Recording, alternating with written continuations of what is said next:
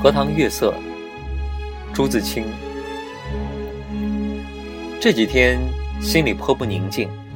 今晚在院子里坐着乘凉，忽然想起日日走过的荷塘，在这满月的月光里，总该另有一番样子吧。月亮渐渐的升高了，墙外马路上孩子们的欢笑已经听不见了。七在屋里拍着闰儿，迷迷糊糊的哼着眠歌。我悄悄地披上大衫，带上门出去。沿着荷塘是一条曲折的小梅谢路，这是一条僻静的路。白天也少人走，夜晚更加寂寞。荷塘四面长着许多的树，路的一旁。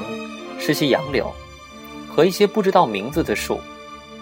没有月光的晚上，这路上阴森森的，有些怕人。今晚却很好，虽然月光也还是淡淡的。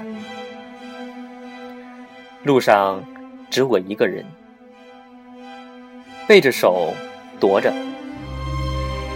这一片天地，好像是我的。我也像超出了平常的自己，到了另一个世界。我爱热闹，也爱冷静；爱群居，也爱独处。像今晚上，一个人在这苍茫的月下，什么都可以想，什么都可以不想，便觉是个自由的人了。白天里一定要做的事，一定要说的话。现在，都可不理。这是独处的妙处，我却受用着无边的荷香月色好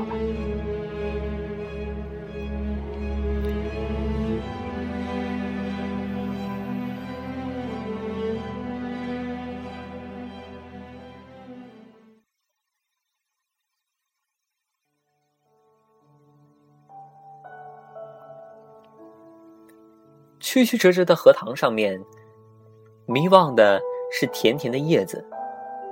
叶子出水很高，像亭亭的舞女的裙。层层的叶子中间，零星的点缀着有些白花有袅娜的开着，有的羞涩着打着堆儿，正如一朵朵的明珠。正如碧天里的星星，又如刚出浴的美人。微风过处，送来缕缕清香，仿佛远处高楼上渺茫的歌声似的。这时候，叶子与花也有一丝颤动，像闪电般，霎时传过了荷塘那边去了。叶子本是肩并肩密密的挨着。这便宛然有了一道凝碧的波痕。叶子底下是脉脉的流水，遮住了，不能见一些颜色，而叶子却更见风致了。月光如流水一般，静静地泻在这一片叶子和花上。薄薄的轻雾浮起在荷塘里，叶子和花仿佛在牛乳中洗过一样，又像笼着轻纱的梦。虽然是满月，天上却有一层淡淡的云，所以不能朗照。但我以为这恰到好处，干眠固不可少，小睡也是别有风味的。月光隔了树照过来，高处丛生的灌木落下参差的斑驳的黑影，弯弯的杨柳的稀疏的倩影，却又像是画在荷叶上的。塘中的月色并不均匀，但光与影有着和谐的旋律，如梵婀陵上。奏着的名曲。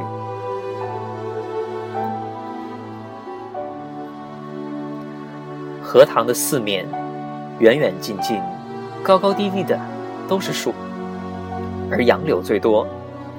这些树将一片荷塘重重围住只在小路一旁露着几段空隙像是特为月光留下的